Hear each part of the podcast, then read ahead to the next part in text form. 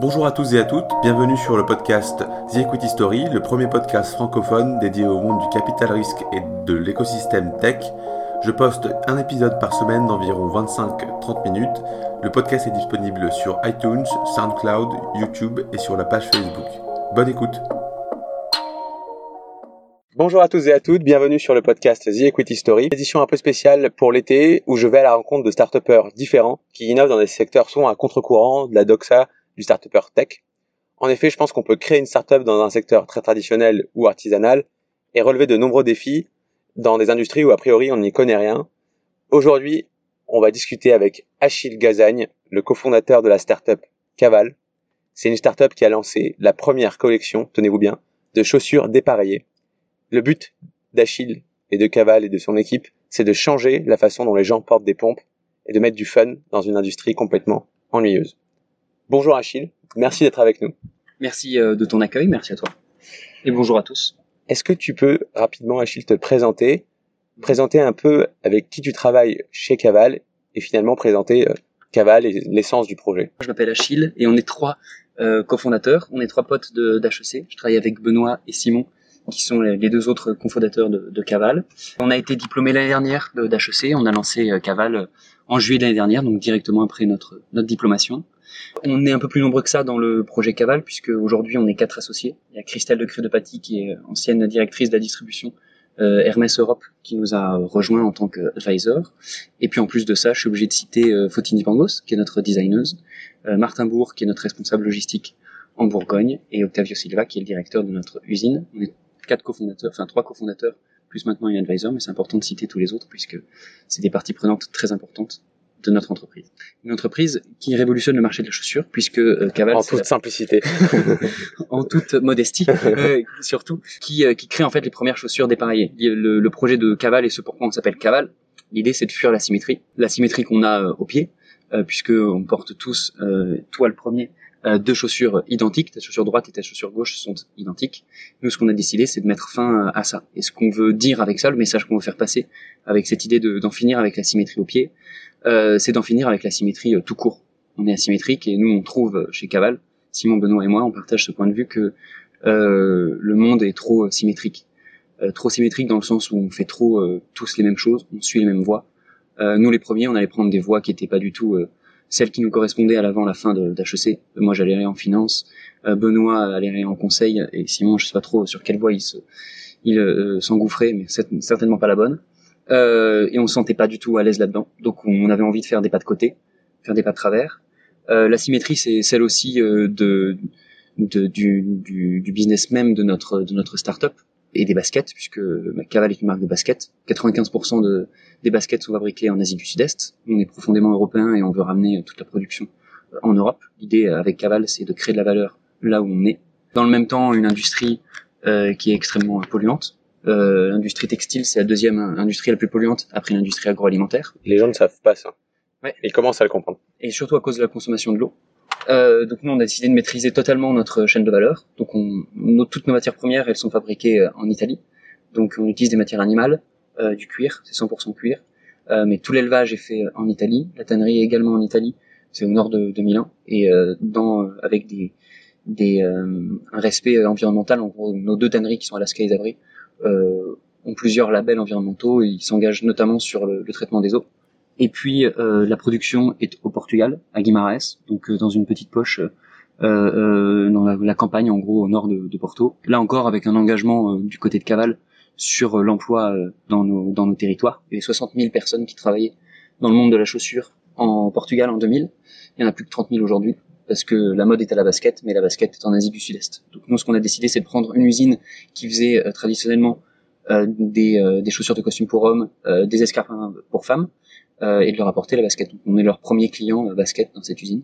Et voilà, donc en gros l'idée c'est euh, à travers le design asymétrique proposer un monde asymétrique, tout simplement. Waouh, merci Achille. C'était l'interview d'Achille, le député en marche de la circonscription de l'Essonne. Oh non, me dis pas, hein, me dis pas ça. Du coup, c'est vrai que quand, quand, je vous ai vu il y a à peu près un an avoir cette idée, je me suis dit ils sont complètement fous. Mm-hmm qui va porter ces chaussures en fait? Vous connaissant un petit peu, je me suis dit euh, c'est un projet euh, blague, euh, c'est c'est un canular, quoi. Et en fait, un an après, quasiment, Effectivement, tu te dis toujours la même chose. je le pense de moins en moins, puisque finalement, c'est, vous avez vendu euh, plusieurs milliers de paires. Euh, ouais, 1500. 1500 Un millier, paires. t'es- gentil. 1500 euh, de janvier. un millier et demi. C'est ça. Et finalement, c'est- ça a été quoi le, le- le passage à l'acte, le déclencheur de cette idée un peu farfelue euh, Vous vous êtes levé un matin, euh, vous avez dit euh, boum, ou alors c'était plus une réflexion sur euh, justement cette asymétrie, ou alors vous êtes vous êtes venu par la chaussure? Euh, non, on est venu par le par le, le dépareillé. D'accord. En gros, euh, donc Benoît c'est mon meilleur pote que j'ai rencontré en prépa. Et puis c'est en prépa où on a commencé à porter des chaussures euh, dépareillées tous les deux. Ah déjà, vous faisiez Ouais. ça parce que ça nous faisait marrer et en même temps parce que on comprenait pas pourquoi est-ce qu'on portait deux chaussures euh, identiques. Et quand on a rencontré Simon à HEC, on lui a, enfin, il a vu qu'on portait deux chaussures euh, dépareillées, ça lui a vraiment parlé. Donc il a commencé à le faire aussi. Et il se trouve que c'était plus simple avec Simon puisqu'on fait la même pointure, donc on changé nos, nos paires de chaussures. Le seul problème c'est que c'était toujours un peu hardcore, tu vois, puisqu'on portait euh, genre des Puma Clyde euh, noir blanche, blanc noir. Donc les gens trouvaient ça très cool, mais euh, personne n'osait faire la même chose que nous, tu vois. Euh, et donc à la fin d'HEC, c'était vraiment ça notre passion et on s'est dit ok lançons-nous là-dedans puisque tout le monde nous a toujours dit c'est hyper cool. Go créons des chaussures euh, dépareillées. Pourquoi est-ce qu'on le fait pas finalement? Donc on a décidé de le faire et ce pourquoi aujourd'hui ça marche assez bien, c'est parce que notre dépareillé est assez soft. En général, dépareillé, euh, les gens ont dans l'idée une chaussure rouge, une chaussure bleue. Ils se disent que ça va être complètement différent. Nos chaussures restent différentes, mais le vrai secret de Caval, c'est euh, de faire dialoguer euh, nos deux pieds. Donc c'est des lignes asymétries, c'est des jeux de couleurs, C'est quoi vos inspirations de design du coup un peu euh, Euh, là-dessus? C'est c'est c'est comme tu l'as dit, c'est très euh, subtil, c'est assez discret et honnêtement, euh, autant il y a un an quand tu m'avais parlé de ce projet des chaussures dépareillées, j'étais là, euh, qu'est-ce qu'ils font? Quand j'ai vu les premières chaussures, je me suis dit ah ouais, ça a quand même de la gueule. Ça, c'est aussi grâce à notre, à notre ouais. ouais. Mm. Mais en gros, nos inspirations, on, on travaille beaucoup avec les lignes, euh, justement parce que les lignes de fuite reprennent un peu notre discours sur euh, Le cavale, les lignes. la cavale. Donc, on travaille beaucoup avec les lignes. Euh, donc, on fait des lignes asymétriques sur nos chaussures. Ça, ça, ça se matérialise par des bandes euh, asymétriques ou par une bande qui coupe la chaussure en deux, puisqu'on a deux modèles aujourd'hui.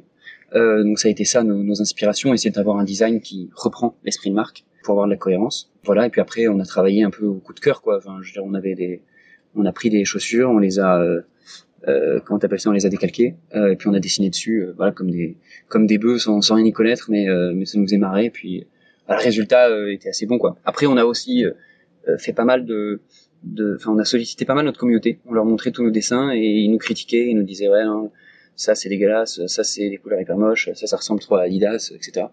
Euh, du coup, on a évolué pas mal avec eux et euh, du coup, on aboutit à, nos deux modèles aujourd'hui. Et justement, ce, ce- cet aboutissement, ça a dû loin d'être être loin d'être facile parce que finalement, vous êtes parti d'une feuille euh, complètement blanche, que ce soit au niveau euh, de la production, du design, où vous êtes fait euh, aider par une designeuse, mais même de la stratégie. Enfin, tout était à faire sur un sujet finalement que vous maîtrisiez pas du tout. C'était peut-être ça aussi, euh, votre esprit euh, fonceur, euh, votre esprit de fuite euh, un peu en avant. On, Ouais. on y va et après on regarde ce qui se passe, quoi. Ouais, sans doute, c'est complètement dans cet état d'esprit. La cavale, euh, même entrepreneuriale. Exactement. Euh, même auprès de la fiscalité française. Donc, je sais pas s'il y a des gens du, du fisc qui nous écoutent. J'espère pas. Je paierai la TVA, vous inquiétez pas, s'ils nous écoutent. En vrai, ça n'a pas été trop difficile. Euh, le plus difficile, ça a été de se dire, euh, On y va. se lance, Ouais. on y va.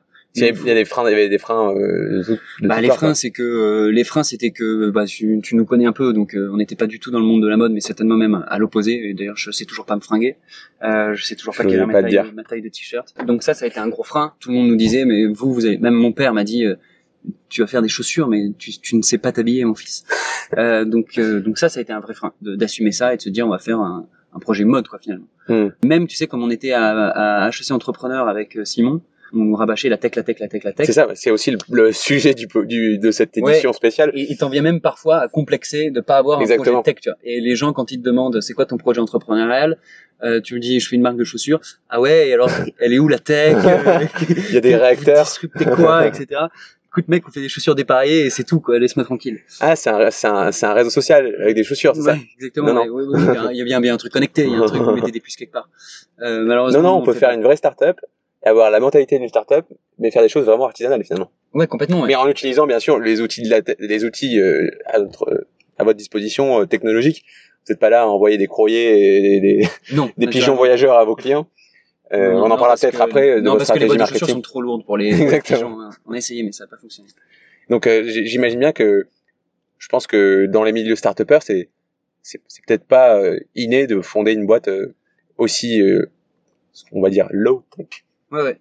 Bah non, c'est clair. Bah, pour être honnête, euh, ça, ça nous a joué un petit peu des, des tours, pas tout le temps, mais euh, typiquement, on a été recal au tout début de, de l'incubateur HEC. Il a fallu d'attendre d'avoir nos, nos premières ventes euh, parce qu'on a fait une campagne de crowdfunding sur Ulule ça. qui a pas mal Les cartonné. mecs vous prenez pour un canular quoi. Ouais, exactement. Après Euh, quand ils ont vu la campagne nulle, ils se sont dit bon, Ouais, ok, c'est bon, ils font du chiffre, donc on va les accepter. Et du coup, on était, euh, on a été pris euh, dans un dans un second tour, dans un second euh, seconde étape. Et puis, ça, honnêtement, ça nous ferme pas mal de portes sur euh, les subventions euh, BPI, euh, etc. Euh, parce qu'ils veulent euh, tout le temps de- des projets innovants, des projets innovants, des projets innovants. Et dans, dans le truc de la mode, euh, bon, t'as- beau dire, euh, mais c'est un design innovant, Ouais. ça leur suffit pas.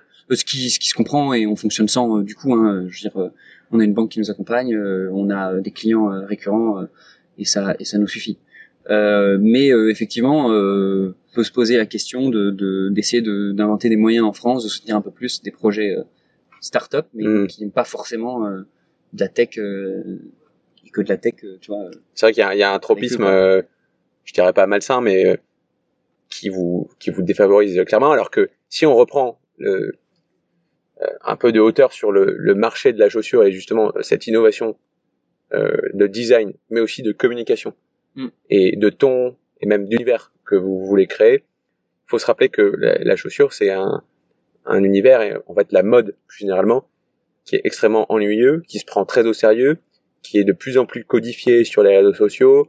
Il faut passer euh, euh, par Instagram, faire des, des publications de plus en plus jolies, presque cliniques, avec des mannequins euh, Mm. cliniques. Euh, tout est un peu clinique. Les designs sont aussi cliniques.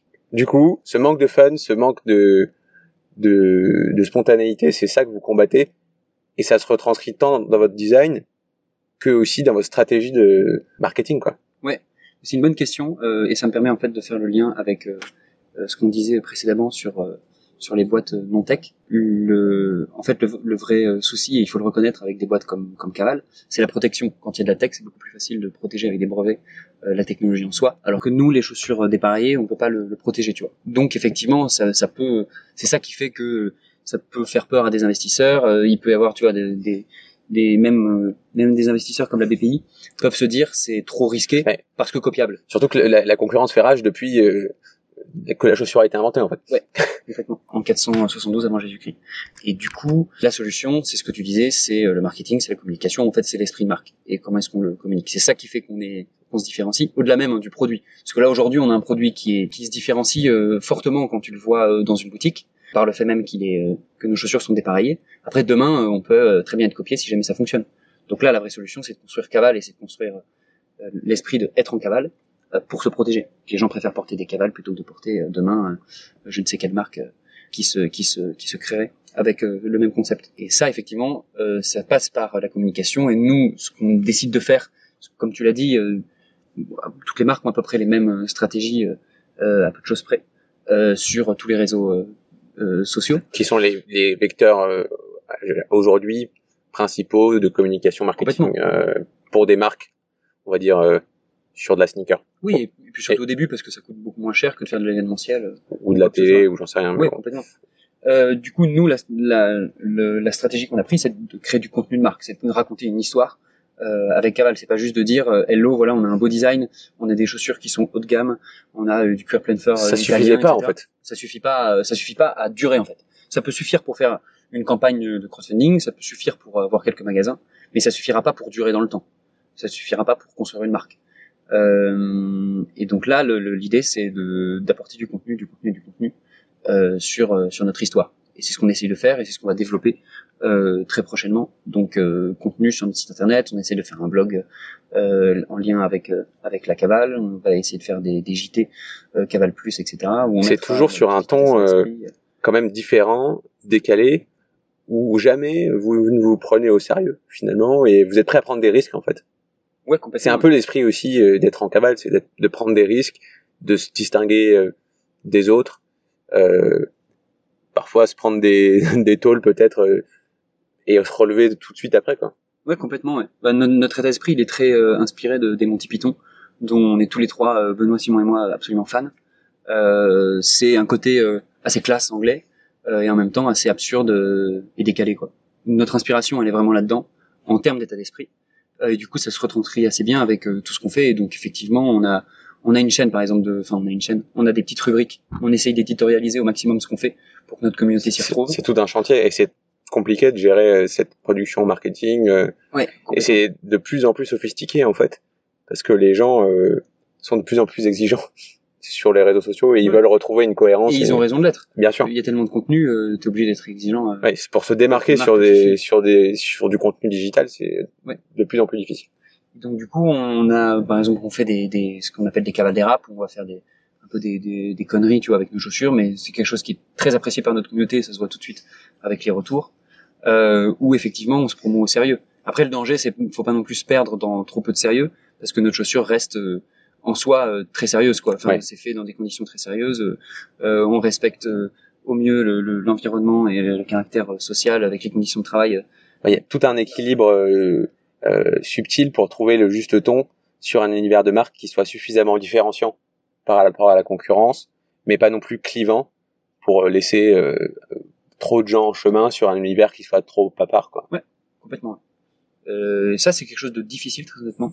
Euh, et c'est quelque chose sur lequel on Passer on beaucoup de temps. du Ouais, complètement. Bah après notre, notre travail aujourd'hui, maintenant que on a euh, on a notre notre notre production, on a notre design, euh, même si on est en train de faire des nouveaux modèles, et on a surtout notre logistique qui est prête. Aujourd'hui, quand quelqu'un commande sur notre site en ligne, bah on a entre guillemets plus rien à faire si tu veux. On voit la commande passer et c'est notre logisticien qui s'occupe de livrer la paire. Du coup, nous notre travail il est fait sur sur la communication et en même temps c'est tant mieux puisque c'est c'est ce qu'on préfère faire. C'est des visuels, des photos. euh, des, des, des vidéos euh, autour de notre esprit de marque, c'est ce qu'on préfère. On peut aussi souligner le fait que vous essayez d'avoir une communication euh, très directe avec euh, les cavaliers, c'est comme Ah ça ouais. que vous les appelez. Oui, complètement. Les cavaliers et les cavalières. Ça, c'est dû au fait qu'aujourd'hui, l'entrepreneuriat a le vent en poupe. Et donc, du coup, euh, les gens sont assez intéressés de savoir euh, comment est-ce qu'on monte une boîte, euh, qu'est-ce qui s'y passe, etc. Et donc, du coup, euh, à travers notre petite expérience à Caval, on essaye de leur montrer euh, ce que c'est que créer une entreprise. euh. Et il y a, y, a, y, a, y a une volonté, j'ai l'impression, de transparence, d'authenticité, de spontanéité. Ouais, parce que ça, nous, ça vient plutôt de ce qui nous rebute avec euh, Simon et Benoît chez les marques, c'est ce côté un peu black box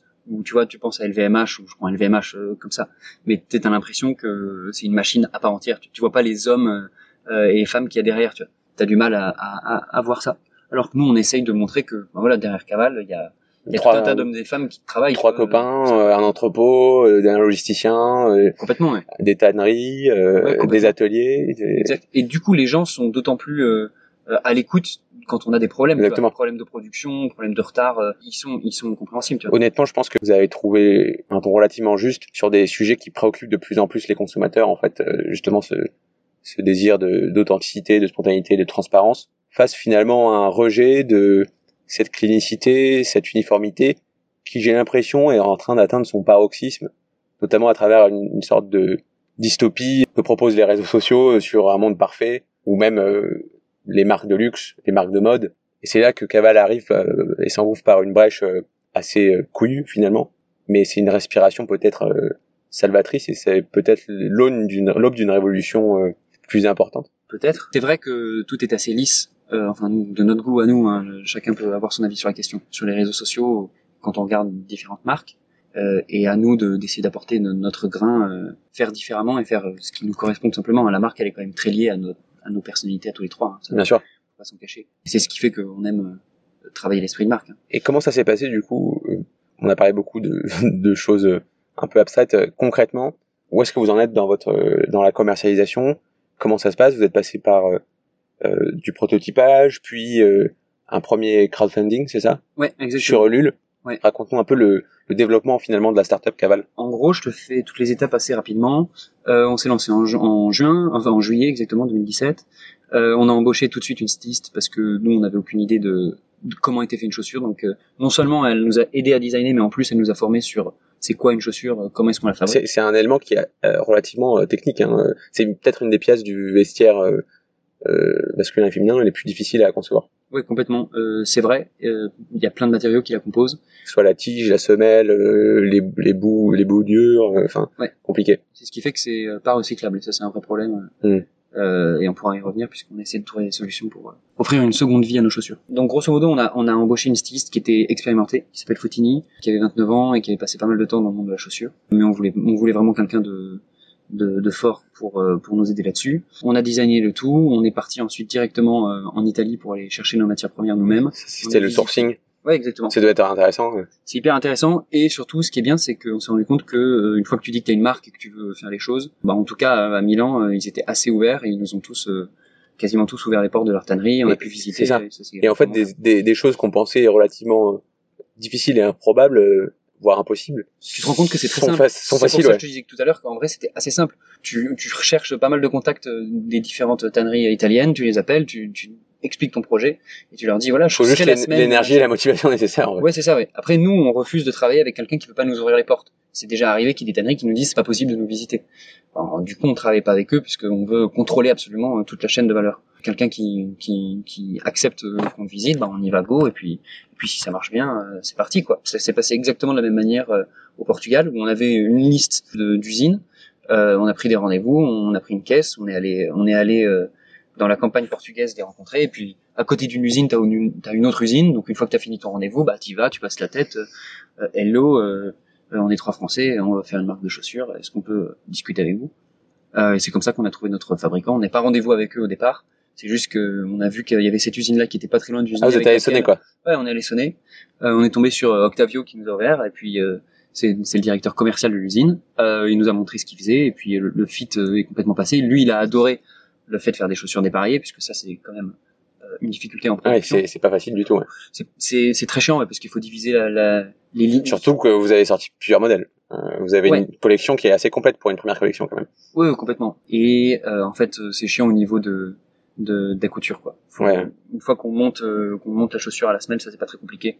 C'est sur la couture qu'il faut diviser en deux en fait. Euh, notre euh, notre chaîne de production. Bref, on a trouvé notre usine, on a prototypé, euh, on a fait prototyper plusieurs usines en même temps. On a sélectionné cette là puisque c'était la meilleure. Une fois qu'on a eu le prototype, on prend des petites euh, photos, on balance ça sur Ulule, campagne de, de Ah ouais, précommande. avant même d'avoir le, c'est de la précommande, c'est ça C'est de la précommande, c'est Ouais. ce qui permet de financer la première. C'est vrai que sur, des sur des startups, encore une fois, euh, dans des secteurs euh, traditionnels, il y a des enjeux de maîtrise du besoin en fond de roulement euh, qui, qui sont importantes. très important. ouais. Quand tu t'achètes ta production d'abord au fournisseur et ensuite essaies de la vendre, c'est compli- c'est plus compliqué que quand tu euh, euh, commercialises un, un logiciel qui te coûte marginalement zéro en termes de coût de production. Ouais, c'est clair. ouais. On pourra d'ailleurs en parler de, du business model après. Et, et donc, euh, donc du coup, on a fait notre campagne de précommande euh, sur Ulule. On a avancé, on a fait notre prod. Ensuite, euh, on a lancé notre site internet en mars. On a, euh, après avoir créé notre site internet, on a développé plusieurs euh, partenariats avec des boutiques. On a fait un pop-up tour. Puis aujourd'hui, on est en train de signer avec des boutiques euh, en ferme. C'est ça, parce que vous avez rentrée Une stratégie euh, omnicanal. qui a évolué, peut-être. Complètement. Au début, on s'était dit qu'on allait faire du 100% site Ça. internet. En fait, en- dans la réalité, euh, ça n'existe quasiment pas. Sur des marques de, de mode, euh, c'est compliqué, quoi. De faire une, une marque 100% digitale, euh, peu euh, sont les gens qui y sont arrivés parce que dans la mode, t'as quand même un aspect euh, très euh, euh, produit qui est compliqué à retranscrire. euh, Ça existe, hein. il y, y a pas mal de belles marques qui sont développées euh, 100% Oui, en ligne, comme, euh, comme, comme Cézanne, qui est l'exemple type Exactement. en France. Mais Cézanne, Sur bon, la chaussure, c'est beaucoup plus compliqué. ouais, parce que t'as doivent un, un aspect du sizing qui est important. complètement. Et nous, d'autant plus que notre produit est un peu original, Mm. donc du coup, les gens veulent voir pour Ils veulent de la réassurance pour faire l'achat, quoi. Complètement. Et il y a un aspect validation, validation par les différents magasins. C'est faut que ce soit validé en termes de style, tu vois. Si jamais notre chaussure se retrouve à l'exception, c'est le cas par exemple en, en septembre qu'il y a un concept store à Paris. Voilà. Pour l'instant, vous, êtes- vous euh, vous avez été chez Flux, dans le Marais. Ouais, on a été chez Flux, on a été chez euh, le Refuge euh, dans le 6e arrondissement de, de Paris. On a fait notre propre pop-up à côté du, du BHV. En ce moment, on est à la Baule. À la rentrée, on va être au printemps et à l'exception. Ok. Plus d'autres boutiques qui vont arriver et qu'on annoncera euh, à la rentrée. Mais ouais, complètement. On est, mais après, on n'est pas non plus dans une stratégie où on prend plein de distributeurs, comme ça pourrait être le cas. Euh, tu vois, 200 distributeurs en France et puis euh, on fonce là-dessus. On essaie d'avoir un nombre euh, très sélectif de distributeurs qui ont une belle image et qui vont nous apporter euh, euh, de la visibilité. Euh, et à côté de ça, il y a notre site en ligne euh, qui doit bien fonctionner et bien fonctionner tout seul. Et pas de redistributeur en ligne, ça c'est important parce qu'il y a des pure players de la chaussure, ça les as partout Zalando, Hmm. en ligne qui, qui pourraient nous solliciter. Ou Ça, vous ferez, fait. vous, vous ferez pas. On le fait pas. Pour le moment, on Ouais. refuse de le faire pour que en ligne ce soit en cavale.fr C'est ça.